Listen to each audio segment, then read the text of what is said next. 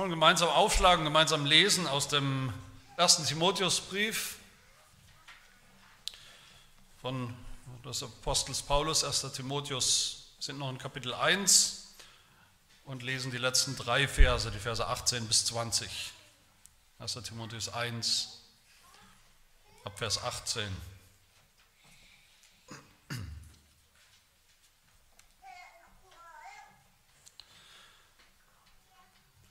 Hört das Wort Gottes. Der Apostel Paulus schreibt, dieses Gebot vertraue ich dir an, mein Sohn Timotheus, gemäß den früher über dich ergangenen Weissagungen, damit du durch sie gestärkt den guten Kampf kämpfst, indem du den Glauben und ein gutes Gewissen bewahrst.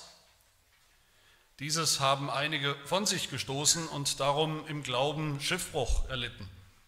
Zu ihnen gehören Hymenäus und Alexander, die ich dem Satan übergeben habe, damit sie gezüchtigt werden und nicht mehr lästern.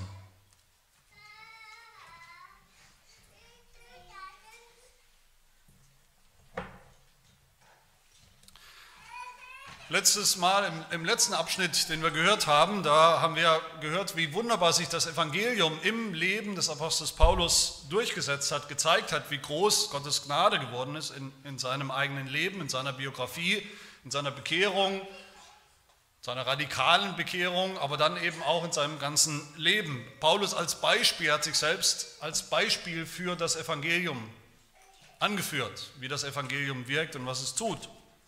Und heute jetzt, also direkt danach, ein Vers später, spricht derselbe Apostel von einer sehr ernüchternden, vielleicht auch schockierenden oder angstmachenden Realität, nämlich von einem Kampf, von einem Krieg sogar, von einem Kampf um Leben und Tod, einem Kampf, in dem es auch immer wieder Tote gibt, in dem, in dem es Kriegsgefallene gibt. Wenn Paulus hier sagt, Timotheus, kämpfe, kämpfe den Kampf des Glaubens, dann ist das da, auch im Griechischen, ist das militärische Sprache, Kriegsjargon. Als Christ, als gläubiger Mensch zu leben in dieser Welt ist Krieg. Eigentlich ist das Leben immer Krieg. Für alle Menschen ist dieses Leben, so wie es ist, ist immer Krieg, nicht nur für Gläubige. Wenn wir das vielleicht denken, dann ist das falsch. Wer nicht glaubt, wer nicht mit Jesus Christus lebt, Gott nicht kennt, der ist auch in diesem Kampf, in diesem Krieg. Aber der hat schon verloren. Der hat schon verloren und weiß das vielleicht nicht mal. Vielleicht zu vergleichen mit, mit Frauen und Kindern in einem Krieg, da wo tatsächlich ein Krieg äh, tobt, Frauen und Kinder, die nicht an der Front sind, die nicht so genau das Tagesgeschäft in dem Krieg mitbekommen, die vielleicht eben gar nicht mitbekommen haben, dass die Schlacht ihr Land eigentlich sogar schon verloren ist. Und die leben eigentlich weiter in ihrem Alltag, als wäre eben noch nichts passiert. So leben Ungläubige oft in diesem Kampf, in diesem Krieg, in diesem Leben, haben die Waffen schon gestreckt. Wer glaubt auf der anderen Seite, wer zu Gott gehört, zu Jesus Christus gehört, ihn kennt, die sind auf der richtigen Seite in diesem Krieg. Denen ist der Sieg verheißen der Sieg ist in Sicht, aber trotzdem kämpfen wir eben noch. Wir stehen noch in diesem Krieg, mitten auf diesem Schlachtfeld des Lebens. Aber warum ist das eigentlich so? Warum herrscht da dieser Krieg in diesem Leben, der brutale Krieg, der ultimative Krieg, den wir auch überall, der sich überall manifestiert um uns herum, den wir überall sehen mit eigenen Augen, äh, beobachten können, dieser epische kosmische Krieg zwischen Gut und Böse. Gut, das ist die Seite Gottes, das ist alles, was Gott gefällt und was richtig und gut und wahr ist. Und böse ist alles, was Gott feindlich gegenübersteht. Angefangen natürlich mit dem Satan, dem Teufel, mit denen, die auf seiner Seite stehen, ihm folgen. Das sind alle Sünder, das sind alle Rebellen gegen Gott gegen alles, was gut, richtig und heilig ist. Und dieser Krieg ist real, das sieht hoffentlich jeder, das weiß hoffentlich jeder. Dieser Krieg richtet Tag für Tag viel, also unsägliches Leid an in dieser Welt. Da gibt es auch Krieg in uns, in uns selbst, in den Gläubigen gibt es Krieg, manifestiert sich dieser Krieg. Das sagt der Apostel Paulus an einer anderen Stelle, dass in uns ein Krieg tobt, in uns selbst tobt der Krieg zwischen Gut und Böse. zwischen dem Fleisch der Sünde, allem was böse ist, und dem Geist, dem Geist Gottes und dem, was geistlich ist. Andere sündigen gegen uns in diesem Kampf und Krieg. Als Gläubige werden wir verfolgt, manchmal in der Welt, manchmal sehr schlimm. Viele Christen bis auf den Tod. Selbst in der Gemeinde sündigen andere gegen uns. In der Gemeinde tobt auch dieser Krieg, tobt ein Krieg um die Wahrheit. Wir erinnern uns, Paulus hat gesagt, da kommen immer wieder, mit in der Gemeinde stehen ihr Lehrer auf, die was tun, die die Unwahrheit verbreiten,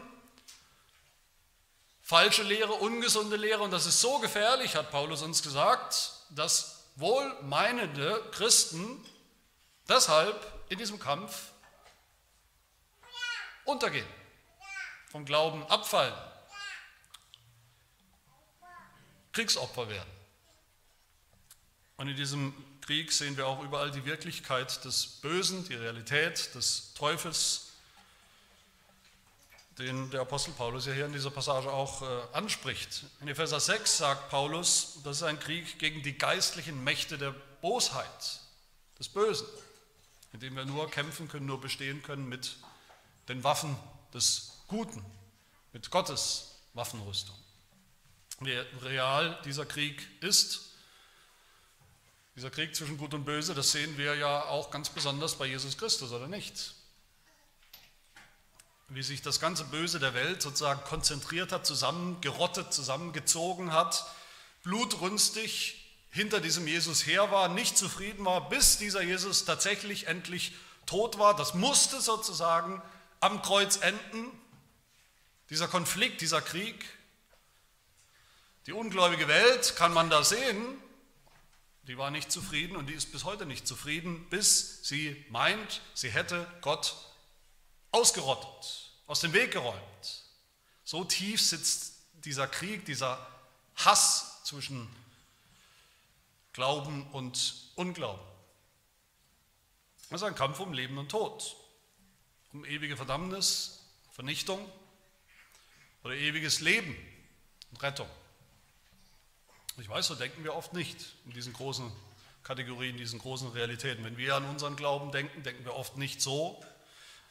Wenn wir daran denken, gläubig zu sein oder nicht gläubig zu sein, denken wir oft nicht so in diesen Kategorien. Wenn wir an die Gemeinde denken, an unsere Gemeindemitgliedschaft, wie wichtig das ist oder auch nicht, dass wir dabei bleiben, wenn wir an die Gottesdienste denken, Woche für Woche, ob wir da sind oder nicht. Wenn wir an die Predigten denken, die Lehre denken in der Gemeinde, an die korrekte Lehre oder auch nicht, wie wichtig das ist, dass es da um Leben oder Tod geht. Dass es da um Krieg geht, so denken wir oft nicht. Aber Paulus erinnert uns hier daran, erinnert uns daran, es geht wirklich um das Ganze, es geht um, um alles.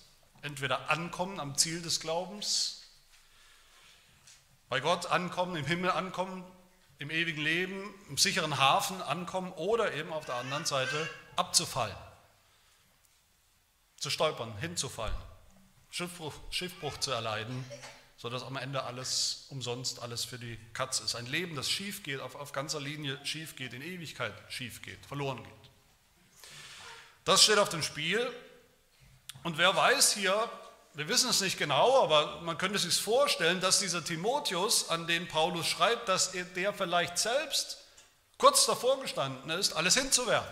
Alles hinzuwerfen in seinem Glauben, alles hinzuwerfen in seinem Dienst. Es gibt so ein paar Hinweise, dass das vielleicht der Grund war, dass Paulus hier an dieser Stelle so ernüchternd und so klar redet und auch warnt. Es gibt Hinweise dafür, dass Timotheus allgemein vielleicht einen Hang hatte, ängstlich zu sein, schüchtern, ängstlich zu sein, vielleicht auch am liebsten aufgegeben hätte in seinem Dienst, aufgegeben hätte in seinem Glauben. Die Kämpfe in denen er stand im Dienst als junger Pastor, die haben ihm anscheinend zugesetzt. Manche wollten ihn nicht haben, manche sind weggelaufen, wollten ihn nicht als Pastor anerkennen und viele andere Hinweise.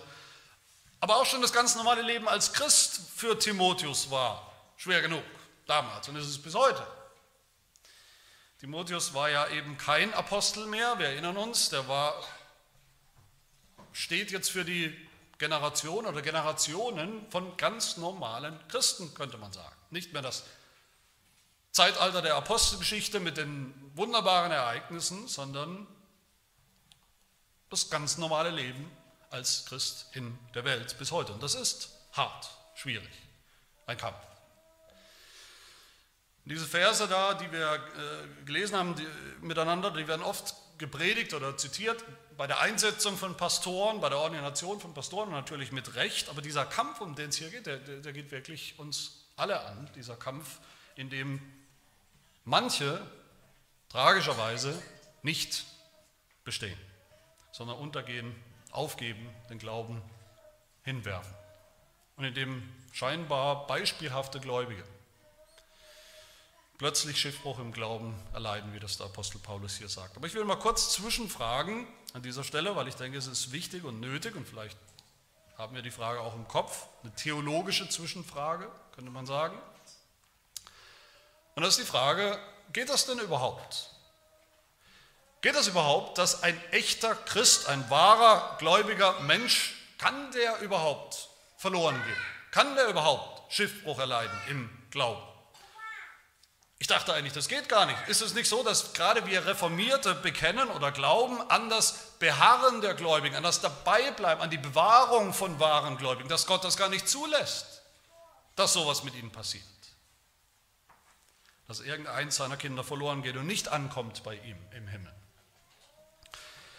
Aber davon spricht der Apostel Paulus hier gar nicht. Er spricht hier nicht davon, ob dieser Alexander, der erwähnt wird, oder Hymenäus, diese zwei Männer, ob die in Anführungsstrichen wirklich wiedergeboren waren und ab wann sie dann das waren, ab wann sie wirklich echt gläubig waren oder nicht. Er spricht nicht davon, ob sie in Ewigkeit auserwählt waren zum Glauben und beim Glauben zu bleiben, im Himmel anzukommen. All das weiß Paulus ja nicht. All das weiß Gott, aber Paulus weiß das nicht.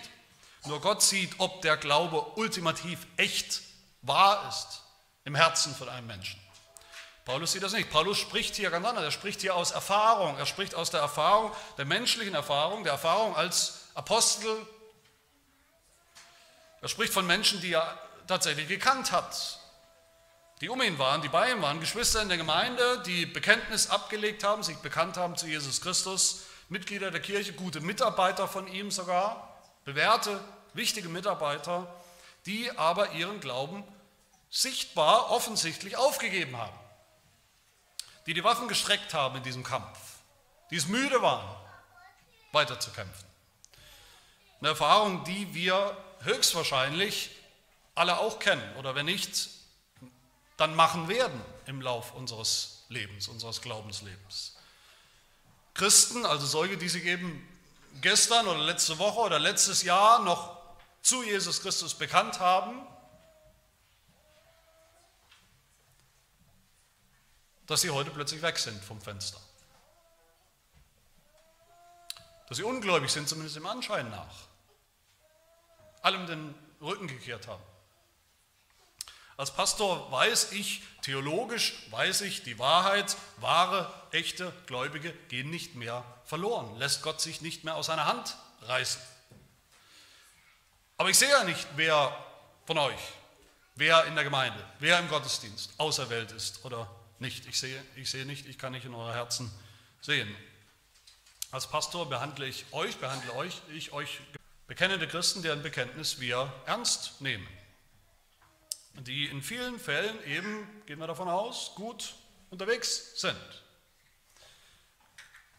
Die Ermahnung brauchen, die vor allem das Evangelium brauchen, die in vielen, hoffentlich den meisten Fällen auch gut ankommen werden, beim Glauben bleiben, ihr ganzes Leben lang, bis zum Ende aber manchmal eben auch nicht. Das ist eine Realität, eine erschreckende Realität. Eine Realität, die ich natürlich nicht erleben will. Wer will das schon? Die will ich nicht erleben bei meinen eigenen Kindern, die will ich nicht erleben bei irgendjemand anderem in der Gemeinde. Da will ich auch als Pastor alles menschlich Mögliche dagegen tun, dass das passiert. Dass Gemeindeglieder die Gemeinde verlassen, den Glauben hinter sich lassen, den Glauben aufgeben hinwerfen. Aber wie kommt es eigentlich dazu, dass das passiert, dass manche das tun, andere eben dann wiederum nicht? Natürlich gibt es da verschiedene Faktoren, aber der Apostel Paulus gibt uns hier sowas wie eine Anleitung. Wie eine Anleitung, wie man mit an Sicherheit, an, an, an Sicherheit grenzender Wahrscheinlichkeit Schiffbruch erleidet im Glauben. Und eine Anleitung, wie eben nicht, sondern wie man gut kämpft, gut läuft, gut ankommt im Hafen als Christ. Das sind meine beiden Punkte heute. Ich mache das in umgekehrter Reihenfolge als Paulus, nämlich zuerst die Gefahr des Schiffbruch, Schiffs, Schiffbruchs im Glauben und dann die Hoffnung und die Zuversicht, wie das gut geht. Also zuerst, denke ich, eine relativ einfache, ernüchternde, aber einfache Anleitung, tatsächlich Schiffbruch im Glauben zu erleben.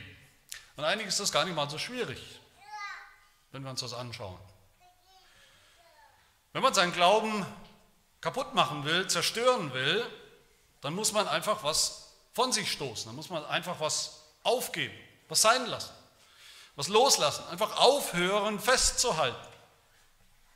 Ist eigentlich alles. In Vers 19 spricht Paulus davon, den Glauben und ein gutes Gewissen zu bewahren. Und dann sagt er, dies haben einige nicht getan, dies haben einige von sich gestoßen und darum im Glauben Schiffbruch erlitten. Also das ist schon was Aktives, was man da, dafür tun muss. Niemand fällt einfach so vom Glauben ab, wie wir manchmal reden. Das klingt fast so, als hätte es ihn selbst überrascht. Er ist einfach gefallen, oh, weg, weg ist er vom Glauben. Ohne dass er was dafür tun konnte, ohne dass es irgendwelche Anzeichen gab. Unabsichtlich sozusagen. So ist es nicht. Es ist nicht so, dass wir eines Tages, irgendein Mensch aufwacht eines Tages und, und irgendwo entsetzt feststellt, was ist da passiert? Wie kann das sein? Gestern habe ich noch geglaubt, heute, heute glaube ich nicht mehr. Das ist immer ein, ein, bewusster Akt oder das ist immer eine, eine Kette, eine, eine, das sind Stufen von bewusster Abwendung. Das passiert nicht aus heiterem Himmel. Und dann gibt Paulus, Timotheus und uns sogar zwei Beispiele hier für Menschen, bei denen das genauso passiert ist. Er sagt, Einige haben den Glauben von sich gestoßen, zu ihnen gehören Hymenäus und Alexander. Einige heißt ja, es gab noch mehr. Hymenäus und Alexander waren vielleicht so die prominenten, schockierendsten Beispiele damals in der Kirche. Wir kennen sie nicht, aber das waren bekannte Namen, aber es deutet eben an, dass es noch häufiger passiert. Einige. Was wissen wir über diese Männer? Nicht so viel, auch sonst aus der Bibel eigentlich nicht sehr viel. Aber was haben sie getan? Was waren die Schritte? Was war die Entwicklung, die dazu geführt hat, dass sie so Schiffbruch erlitten haben im Glauben? Was ist das Muster, was wir sehen, das Muster bis heute? Paulus sagt, sie haben nicht den Glauben und ein gutes Gewissen bewahrt, sondern haben das von sich gestoßen. Und diese Kombination von Glauben und einem guten Gewissen, die sollte uns eigentlich bekannt vorkommen, nämlich aus dem Anfang, relativ dem Anfang des Briefs in Vers 5, wo Paulus sagt zu Timotheus, da gibt es diese Irrlehrer in der Gemeinde, wir erinnern uns, die was tun? Die den Glauben und das gute Gewissen zerstören mit ihrer ungesunden Lehre. Aber dagegen sagt Paulus, das Endziel, das wahre Ziel des Gebotes und der Ermahnung, des Evangeliums, der guten Lehre, ist Liebe aus reinem Herzen und gutem Gewissen und ungeheucheltem Glauben. Das ist das Ziel. Und davon, sagt Paulus da schon in Vers 5, davon sind einige abgeirrt. Und hier sehen wir wer zum Beispiel. Hymenäus und Alexander. Und was heißt das? Wie geht das, dieser erste Schritt? Den Glauben von sich stoßen. Was heißt das genau, was diese Männer getan haben? Und hier geht es schon wieder los. Da sagen manche Ausleger, naja, den Glauben von sich stoßen, das heißt das Gläubigsein, also in meinem Herzen, sozusagen das Gefühl. Die, Hymenäus und Alexander und eben andere, um die es da geht, die haben eben im Herzen haben sie aufgehört zu glauben, tatsächlich an Jesus zu glauben. Da geht es nicht um den Inhalt des Glaubens, was sie geglaubt haben. Inhaltlich war vielleicht alles korrekt. Es geht darum, ob die überhaupt geglaubt haben in ihrem Herzen sagen manche. Andere sagen, nee, nee, diese beiden, gerade diese Beispiele, das waren ja Irrlehrer. Die haben ihren Glauben verloren, weil sie das Evangelium nicht kannten, falsch gelehrt haben und falsch geglaubt haben und andere mit ihnen. Es geht um den Inhalt des Glaubens. Anscheinend muss man sich entscheiden, entweder oder. In 2. Timotheus 2, da nennt Paulus manche solche Prediger, nennt er da wörtlich Schwätzer und da sagt er, ihr Wort, ihre Lehre frisst um sich wie ein Krebsgeschwür. Zu ihnen gehören Hymenäus, da ist er wieder. Und Philetus, ein anderes Beispiel, die, sagt Paulus weiter, von der Wahrheit abgeirrt sind, indem sie behaupten, die Auferstehung sei schon geschehen, da kommt nichts mehr, und so den Glauben etlicher Leute umstürzen, inklusive ihrem eigenen Glauben. Hymenäus war ein Irrlehrer in der Gemeinde, der neue, eine radikal neue Lehre erfunden hat. Einfach so neue Lehren erfunden hat. Er dachte, das kann man vielleicht als Lehrer in der Gemeinde. Eine Lehre im Gegensatz zu der Lehre der Apostel. Dieser Hymenäus war nicht nur einer, der selber das Evangelium verhackstückt hat als, als Lehrer, als Prediger, der nicht nur selber seine eigene Irrlehre geglaubt hat, sondern der dann auch noch, wie Paulus sagt, verantwortlich war dafür, dass viele andere, viele, ich würde mal sagen, unschuldige Christen deshalb ihren Glauben auch verloren und aufgegeben haben. Und deshalb muss ich hier mal wieder sagen, das lässt sich überhaupt nicht trennen, diesen vermeintlichen Glauben im Herzen und den Inhalt des Glaubens. Als Prediger haben diese, diese Beispiele, diese Leute, diese zwei Lehrer haben die gesunde Lehre des Evangeliums aufgegeben und dann haben sie eben auch nicht mehr geglaubt. Sie haben die richtige Lehre von Jesus nicht mehr gekannt und gelehrt und deshalb auch nicht mehr an Jesus geglaubt, nicht mehr Jesus gekannt. Wer den Glauben aufgibt, von sich stößt inhaltlich, der gibt auch das Glauben auf. Das Glauben als Akt des Glaubens, des Vertrauens. Natürlich gibt er das auch auf. Das hängt zusammen. Den Glauben von sich zu stoßen, das bedeutet ganz einfach, dass man das, was man gelernt hat, zurückweist über den Haufen wirft. Was man gelernt hat als Kind bei den Eltern, was man gelernt hat in der Katechese, was man gelernt hat in der Lehre der Gemeinde, bei Hunderten von Predigten gelernt hat, die biblische Lehre, die Lehre der Apostel, das apostolische Glaubensbekenntnis, das Bekenntnis der Kirche, dass man das anzweifelt, dass man das über Bord wirft, dass man das für antiquiert hält, dass man sich für schlauer hält, dass man kreativ wird in der Lehre und dass man all das abwirft als hinderlichen Ballast. Das ist vielleicht das beste und schnellste Rezept, um Schiffbruch im Glauben zu erleiden. Zumindest das Erste, was Paulus hier erwähnt. Das Zweite, was diese Leute weggeworfen haben, ist ein gutes Gewissen.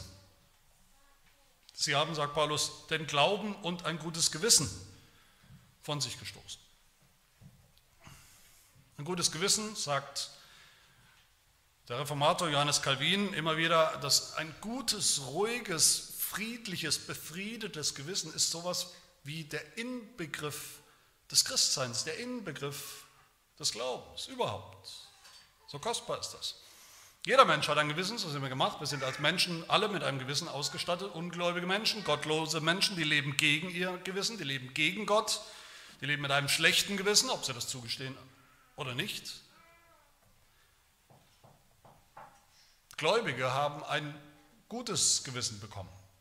Das ist ja gerade das Evangelium. Das Evangelium ist, wir kommen als Sünder zu Gott mit unserem zu Recht schlechten, belasteten Gewissen und Gott vergibt uns durch seinen Sohn Jesus Christus und nimmt das schlechte Gewissen von uns, gibt uns ein gutes, befreites, erleichtertes Gewissen. Aber das bleibt ja auch so. Das ist das ist für immer das Muster des christlichen Lebens. Wir sündigen immer noch. Wir belasten immer noch unser Gewissen, immer wieder. Zeitweise belasten wir unser Gewissen, bis wir umkehren, bis wir unsere Sünden eingestehen, bekennen vor Gott, auch eingestehen, bekennen vor unserem Nächsten, gegen den wir gerade gesündigt haben. Dann ist es wieder gut, dann ist unser Gewissen wieder erleichtert, befreit. Aber meine Lieben, manche tun das eben nicht. Auch manche, die sich für Christen halten, steigen irgendwann aus aus diesem Kreislauf. Die hören auf, eines Tages sich äh, einen Kopf zu machen, ständig über ihre Sünde. Naja, ich weiß sowieso, dass ich wieder sündige. Jetzt kann ich um Vergebung bitten und dann morgens wieder dasselbe. Also lasse ich es gleich bleiben. Steige ich aus aus diesem Kreislauf von Sündigen, um Vergebung bitten, Vergebung empfangen. Sie bekennen ihre Sünden nicht mehr. Sie ignorieren ihr schlechtes Gewissen. Sie dröhnen ihr schlechtes Gewissen zu. Sie wollen es mit Gewalt zum Schweigen bringen. Einfach nichts mehr davon hören. Und so war es anscheinend bei diesen beiden. Die haben gewusst, dass sie neue, falsche, radikal neue Dinge lehren, predigen, die sie selber erfunden haben. Die haben gewusst, dass sie Leute verwirrt haben damit, Leute in der Gemeinde verwirrt haben, die deshalb ihren Glauben hingeworfen haben. Sie haben die wurden ermahnt von den anderen Aposteln, Paulus zum Beispiel, haben die Ermahnung in den Wind geworfen. Sie wollten nicht aufhören damit. Sie haben das schlechte Gewissen in Kauf genommen, das sicherlich da auch dabei war. sich zu arrangieren mit seiner Sünde, die Sünde unter den Teppich zu kehren, sein Gewissen zu malträtieren, sein Gewissen zu ignorieren, wenn es mit Recht anschlägt wegen unserer Sünde. Auch das ist ein sehr gutes Rezept, den Glauben zu verlieren. Über kurz oder lang funktioniert das immer. Funktioniert das sehr effektiv. Und das Dritte, was diese Leute getan haben, sie haben gelästert. Und zwar Gott gelästert. Vers 20 am Ende, Paulus sagt dort, er will, dass sie nicht mehr lästern, was sie eben getan haben. Lästern, Gotteslästerung, ist, das Wort ist hier Blasphemie. Gotteslästerung. Und das meint nicht, wenn wir Gotteslästerung hören, dann denken wir oft, naja, da hat jemand vielleicht zu oft, oh Gott, oh Gott gesagt oder, oder, oder Gottes Namen tatsächlich direkt den Namen Gottes gebraucht, im, im falschen Kontext gebraucht mit seinen Worten. Das meint viel, viel mehr hier an dieser Stelle. Wenn wir das Evangelium verzerren und verdrehen, falsch verkündigen als Lehrer, wie in, die, in den Fällen von diesen beiden Lehrern, wenn wir Gottes Wort verzerren, verdrehen, falsch lehren, falsche Aussagen über Gott machen, über seine Eigenschaften, über sein Wesen, wie er ist, wie Gott handelt. Und wenn wir das glauben oder andere das dann glauben, all das ist auch Blasphemie, all das ist auch Gotteslästerung. Falsche Theologie ist schnell Gotteslästerung. Sehr schnell. Ich habe mal nachgeschaut, siehe da, Wikipedia, manchmal hat man ja Glück, oft nicht, aber Wikipedia hat hier ausnahmsweise mal recht, hat es trifft den Nagel auf den Kopf bei Blasphemie. Da heißt es, ich zitiere, Blasphemie ist das Verhöhnen oder Verfluchen bestimmter Glaubensinhalte einer Religion oder eines Glaubensbekenntnisses.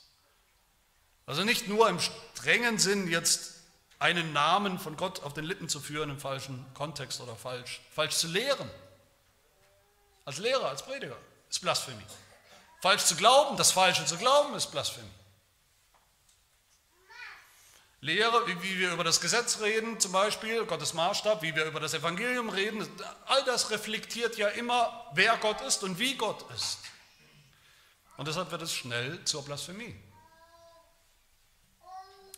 Aber auch das Leben von Christen kann schnell zur Blasphemie, zur Gotteslästerung werden. Ich hoffe, das wissen wir.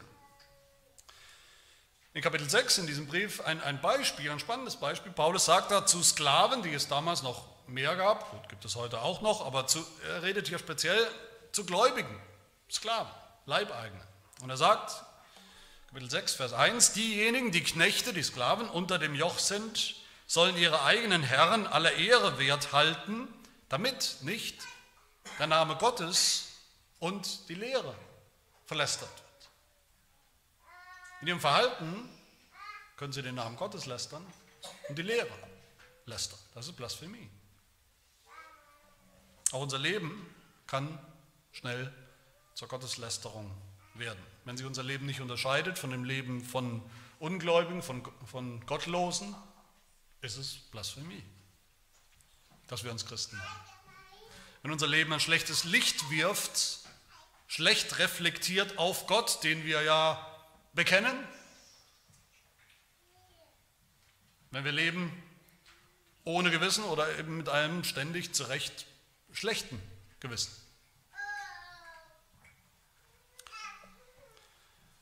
Mal eben diese drei Dinge, den Glauben von sich stoßen, inhaltlich und im Herzen sich kein gutes Gewissen zu bewahren, kontinuierlich, immer wieder neu. Und ein Leben zu leben, das sukzessive, das eigentlich Gottes Lästerung ist, Gottes Namen in den Schmutz zieht. Diese drei Dinge sind, waren und sind die Sargnägel für den Glauben von Paulus engsten Mitarbeitern hier, Hymenäus und Alexander und von vielen Menschen bis heute. So haben sie Schiffbruch im Glauben erlitten. Und deshalb hat Paulus, sieht Paulus nur eine Möglichkeit, eine, eine Notwendigkeit, eine absolute Notwendigkeit in diesem Fall, nämlich diese Menschen öffentlich, sichtbar auch als Ungläubige zu identifizieren, zu brandmarken, könnte man sagen. Sie, wie er sagt, dem Satan zu übergeben, in Vers 20. Ich habe sie dem Satan übergeben, damit sie gezüchtigt werden und nicht mehr lästern. Damit ihr, ihre, Lehre, ihre Lehre und ihr Leben eben nicht mehr zurückfällt, negativ zurückfällt auf die Gemeinde und negativ zurückfällt auf Gott, dem sie angeblich angehören und angeblich dienen. Das war nötig, dieser Schritt. Wie hat er das getan? Das war ein öffentlicher Akt. Diese beiden wurden offiziell ausgeschlossen aus der Kirche, exkommuniziert. So wie die Aufnahme von diesen beiden in die Gemeinde damals ein öffentlicher Akt, ein öffentlicher Prozess war, so wurden sie aufgenommen in die Gemeinde, das war sichtbar und öffentlich, so auch ihr Ausschluss. Diese, diese Feststellung oder diese Verlautbarung, die, diese Menschen, die so reden und die so leben, gehören nicht mehr zu uns, nicht mehr zu Gott, nicht mehr zu Jesus Christus. Die Feststellung, die haben Schiffbruch erlitten, die haben es in den Sand gesetzt, die haben ihren Glauben gegen die Wand gefahren. Die haben die Seiten gewechselt damit in diesem kosmischen Krieg. Sie sind jetzt auf der Seite des Teufels, nicht mehr auf Gottes Seite. Ob für immer, wissen wir nicht. Wie das ausging, wissen wir nicht. Paulus wusste das damals zu dem Moment auch nicht. Seine Hoffnung war, dass sie wieder zurückkommen zum Glauben. Er hat sie dahin gegeben, sagt er, zur Züchtigung. Zur Züchtigung heißt eigentlich zur Erziehung. Zur Erziehung, damit, das ist die Hoffnung, damit sie doch noch und wieder zur Einsicht kommen und umkehren. Zurück zum Glauben. Das ist möglich. Wenn das passiert, wenn wir das mit mit, mitbekommen, mit ansehen müssen, wie so einer, vielleicht ein Mensch, der uns nahe stand in der Gemeinde, vom Glauben abfällt, Gott den Rücken kehrt, seinem Bekenntnis den Rücken kehrt, wenn jemand aus der Gemeinde ausgeschlossen werden muss, dann auch in die Welt sozusagen zurückgeschickt. Nicht mehr als Bruder oder Schwester im Glauben anerkannt, angenommen werden kann. Und so gesehen eben im Wirkungsbereich des Teufels ist. Dann ist das immer, immer schlimm dann ist das immer sehr, sehr schlimm, tragisch. Dann ist die Gemeinde auch schockiert, mit Recht. Aber es ist auch mit der Hoffnung verbunden, Gott kann diese Menschen, ihn oder sie wieder zu sich ziehen. Seine Auserwählten wird er auch zu sich ziehen. Manchmal ist das eine Rebellion für eine Zeit, manchmal von einigen Jahren. Aber manchmal kommen sie eben doch zurück. Es gibt immer Hoffnung. Hier haben wir Negativbeispiele, schockierende Negativbeispiele als Warnung für uns. Das ist die Absicht hier. Das ist eine Warnung für uns, diese Beispiele. Und ich denke, jedes Mal, wo das so passiert, wo ein, ein Christ, manchmal sind es auch prominente Christen, die wir vielleicht gar nicht persönlich kennen, aber wir haben von denen gehört, die sind namhaft, bekannte Theologen oder Pastoren von großen Kirchen oder was auch immer.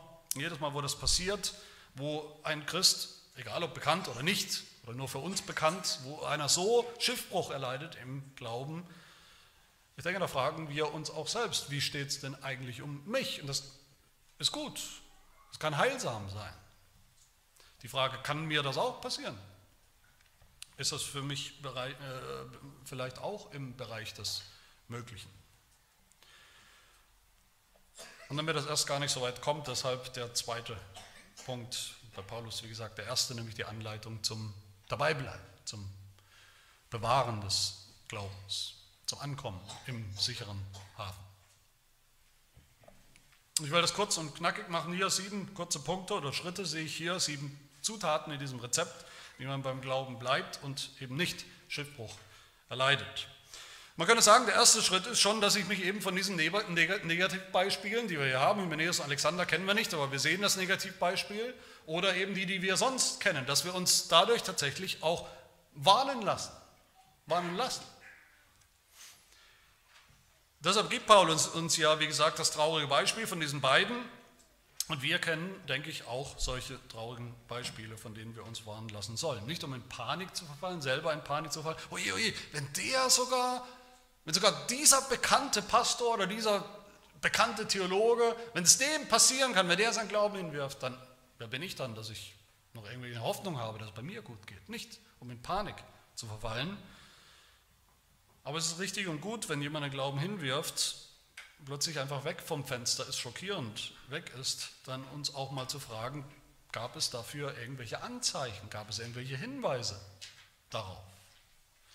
Sehen wir da Muster, sehen wir da Muster, die wir vielleicht auch in unserem Leben erkennen, die wir in unserem Leben vielleicht auch tunlich vermeiden sollten? Das Zweite, wir sollen uns immer an unsere Berufung erinnern. Paulus ermahnt Timotheus, Timotheus als Pastor, okay, aber er ermahnt Timotheus in Vers 18, gemäß den früher über dich ergangenen Weissagungen, damit du durch sie gestärkt den guten Glauben kämpfst. Also Timotheus, erinnere dich an deine Berufung, wie die damals passiert ist. Gott hat dich berufen. Gib das nicht einfach auf.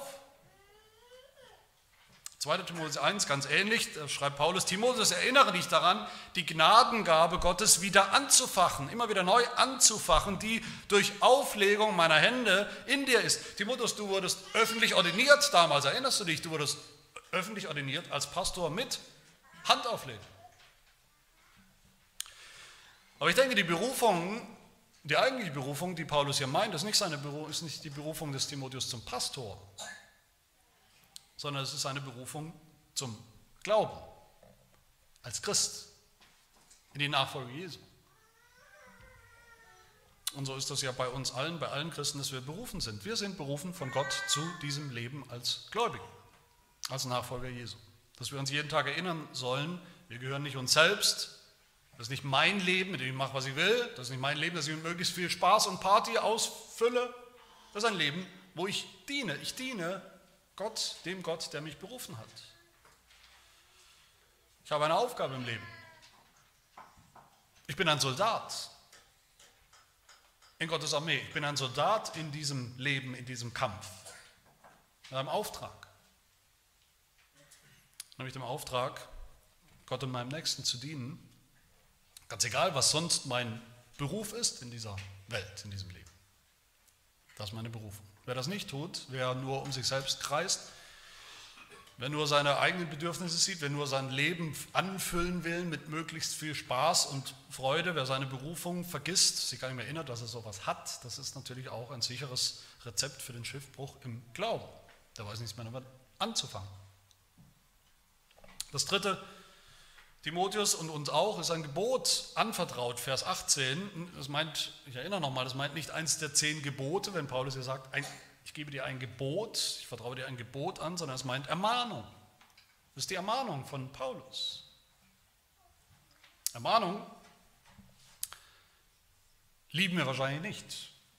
Ermahnung empfinden die wenigsten von uns positiv sondern instinktiv eher negativ. Wir wollen eigentlich nicht gern ermahnt werden. Wir wollen es vermeiden. Wir wollen nicht ermahnt werden, Kinder nicht von ihren Eltern, wir wollen nicht ermahnt werden von anderen Geschwistern, von Freunden, wir wollen nicht ermahnt werden vom Pastor oder den Ältesten in der Gemeinde.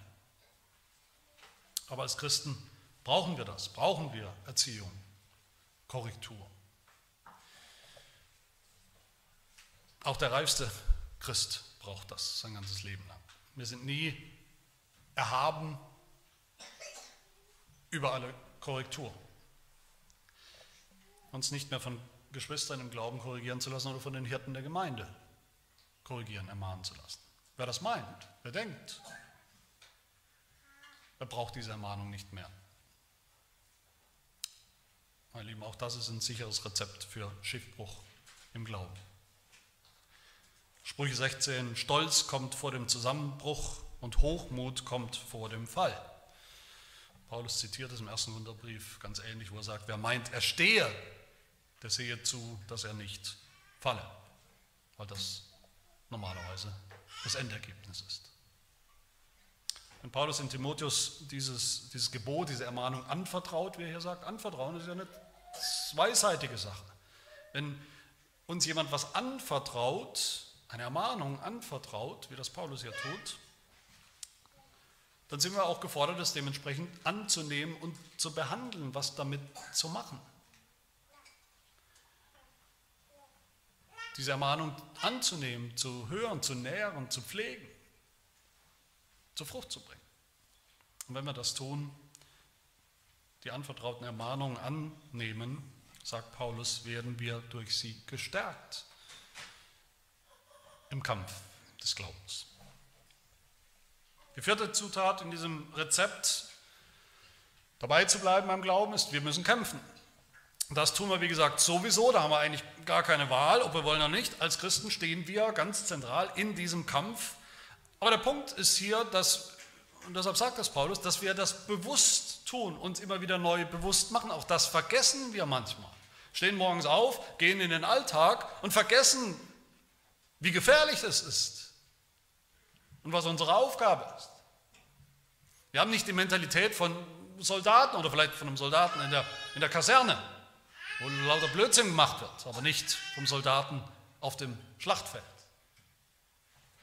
Das Leben des Glaubens ist ein Kampf, dazu brauchen wir Waffen, da müssen wir ausgerüstet sein, brauchen wir die, wichtigen, die richtigen Waffen, geistliche Waffen, dazu brauchen wir das richtige Bewusstsein. Ja, wir sind bereit, ich bin bereit für den Kampf, den Kampf gegen die Sünde, gegen das Böse in der Welt. Ja, ich will den Sieg sehen. Das fünfte, wir sollen uns dann bewusst machen, dass es ein guter Kampf ist. Paulus sagt ja hier, kämpfe den guten Kampf des Glaubens. Nicht kämpfe den ständig frustrierenden Kampf des Glaubens, der wahrscheinlich auch noch schief geht. Er sagt, kämpfe den guten Kampf des Glaubens. Das ist ein guter Kampf, weil, weil wir auf der richtigen Seite kämpfen, für das Richtige. Das ist ein, ein nobler Kampf, das ist ein Kampf, für den es sich zu kämpfen lohnt, mit einer ewigen Aussicht und Belohnung, ein Kampf mit einem guten Ziel, dem ewigen Leben bei Gott, das ist der Sieg. Den Sieg haben wir schon, den Sieg hat Jesus Christus schon errungen. Er ist schon sieghaft vom Schlachtfeld abgetreten. Der Sieg über den Teufel, das Böse, die Sünde, der ist eigentlich schon, wir sehen diesen Sieg aus der Ferne und kämpfen jetzt noch einen Kampf. Ist ein guter Kampf, weil wir wissen, wer kämpft, der wird auch siegen, der wird auch zu den Gewinnern gehören, der wird auch überwinden. Sechste Zutat in diesem Rezept, wir sollen natürlich den Glauben bewahren, im Gegensatz zu den Beispielen, die wir gehört haben, die das nicht tun. Wir sollen den Glauben bewahren, inhaltlich den Glauben, der den Heiligen, den Gläubigen der Kirche überliefert ist, ein für alle Mal.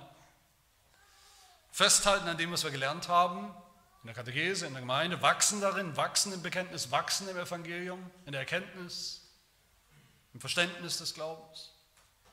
Und festhalten am Vertrauen auf Jesus Christus. Nochmal Kapitel 1, Vers 5. Das ist das Ziel, das Endziel des Gebotes und jeder Ermahnung des Evangeliums ist Liebe aus reinem Herzen und einem guten Gewissen und ungeheucheltem Glauben. Es geht nicht um starken Glauben, um den besten, den stärksten Glauben der Welt. Ein kleiner Glaube reicht, ein schwacher Glaube reicht, aber eben nicht geheuchelt.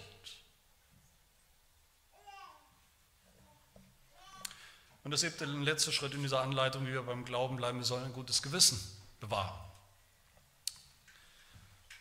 Das Herz des Evangeliums, wie gesagt, ist Liebe aus reinem Herzen und gutem Gewissen. Im Evangelium schenkt uns Jesus Christus das, dieses gute Gewissen, durch sein Blut vergießen, durch seine Reinigung, die Abwaschung unserer Sünden. Aber das müssen wir auch bewahren, wie Paulus sagt. Das gute Gewissen müssen wir bewahren, ein Leben lang eine Sache der Pflege. Und zwar indem wir auch weiter unsere Sünden bekennen. Indem wir eingestehen vor Gott und unseren Mitmenschen die Sünden, die wir haben. Ein Christ mit einem schlechten Gewissen, mit einem verwundeten, ständig verwundeten Gewissen, über das schon fast irgendwie sowas wie Hornhaut wächst, oder der sein schlechtes Gewissen völlig ignoriert, das ist immer eine tickende Zeitbombe, so ein vermeintlicher Christ. Calvin sagt, das gute Gewissen, ich zitiere ihn, das gute Gewissen ist ein Behältnis, in dem der Glaube geborgen ist. Wer das von sich stößt, dann dieses gute Gewissen, der wird Schiffbruch erleiden im. Das gute, befreite Gewissen, sagt Calvin auf der anderen Seite, das ist ein lebendiger Trieb, Gott zu dienen und ein lauteres Streben nach frommem und heiligem Leben. Meine Lieben, wo und wann erlebt man denn überhaupt Schiffbruch? Logischerweise mit einem Schiff. Daher kommt ja der Name.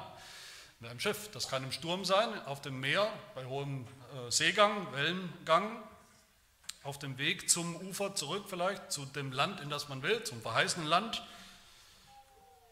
dass man eben nicht gewappnet ist, dass man vergisst, dass es da Stürme gibt, dass es da Wind und Wetter gibt, dass es da Seegang gibt.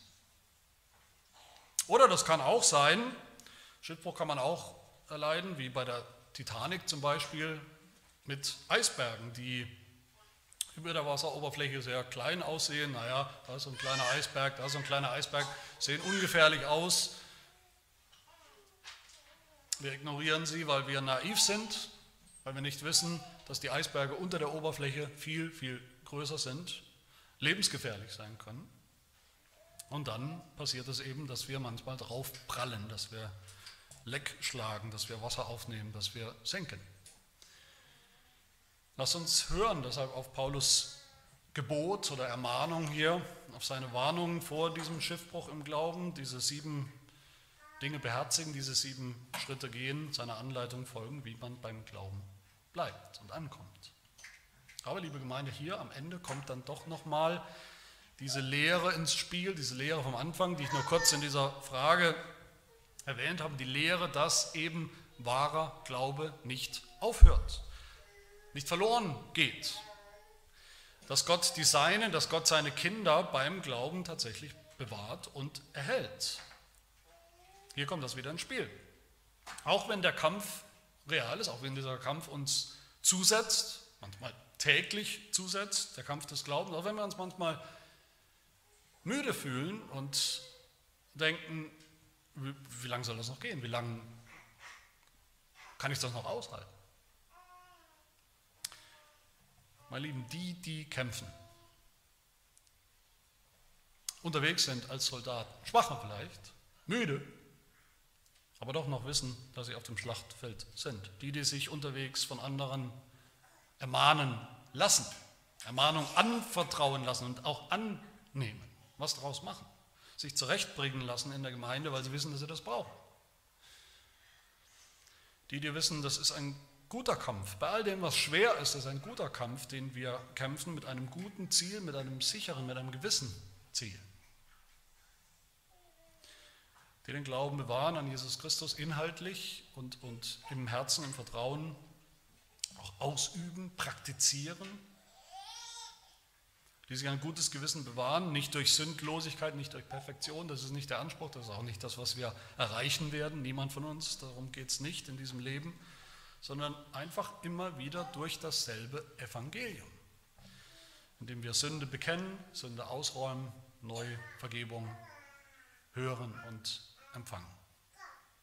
Die, mein Lieben, die das tun, bei denen bin ich guter Dinge, bei denen dürfen wir alle guter Dinge sein, dass das wahre Gläubige sind, die Gott bewahren wird. Durch diese Mittel, ja, aber er wird sie und uns gut und sicher durchbringen durch das Meer, durch die Stürme, den Seegang, an allen Eisbergen vorbei und Klippen vorbei, ans Ufer, ans sichere Ufer, in den sicheren Hafen bei ihm, das Ziel des Glaubens. Dafür wollen wir danken. Amen. Lass uns beten. Herr unser Gott, wir kennen leider diese Beispiele zu Genüge, vermeintliche Christen, die wir dafür gehalten haben, aktive Mitarbeiter oder, oder Christen in der Gemeinde, Vorbilder für uns vielleicht sogar im Glauben, die plötzlich den Glauben hingeworfen haben. Plötzlich haben wir den Eindruck zumindest. Auch Familienangehörige, Freunde, Pastoren. Und das schockiert uns, das macht uns vielleicht manchmal Angst. Wir danken dir, dass es das nicht muss. Du bewahrst deine Kinder, du bewahrst ihren Glauben, du bewahrst sie. Du hast uns das Evangelium geschenkt, du hast uns den Glauben geschenkt, ein gutes, reines Gewissen vor dir, die Vergebung unserer Sünden geschenkt. Du hast uns die Gemeinde gegeben zur gegenseitigen Ermutigung und, und auch mal gegenseitigen Ermahnung. Hilf, dass wir all das annehmen, was du uns gibst als Mittel und Hilfestellung. Dass wir bleiben bei diesen Dingen, bleiben beim Evangelium, bleiben beim Glauben, bleiben beim guten Gewissen in unserem Leben, in diesem Kampf. Dass wir täglich auch und, und gern diesen guten Kampf kämpfen und völliger Zuversicht vom Sieg, der kommt, der aussteht. Diese Ruhe, die kommt, die Jesus Christus für uns vorbereitet hat, diese himmlische Ruhe eines Tages, die Ruhe von dem Kampf, wo wir die Waffen dann eines Tages niederlegen können und werden, weil es nichts mehr zu kämpfen gibt, sondern nur noch Sieg und Herrlichkeit und Frieden bei Gott in alle Ewigkeit. Und dafür danken wir dir und bitten dich um deinen Segen dafür. Amen.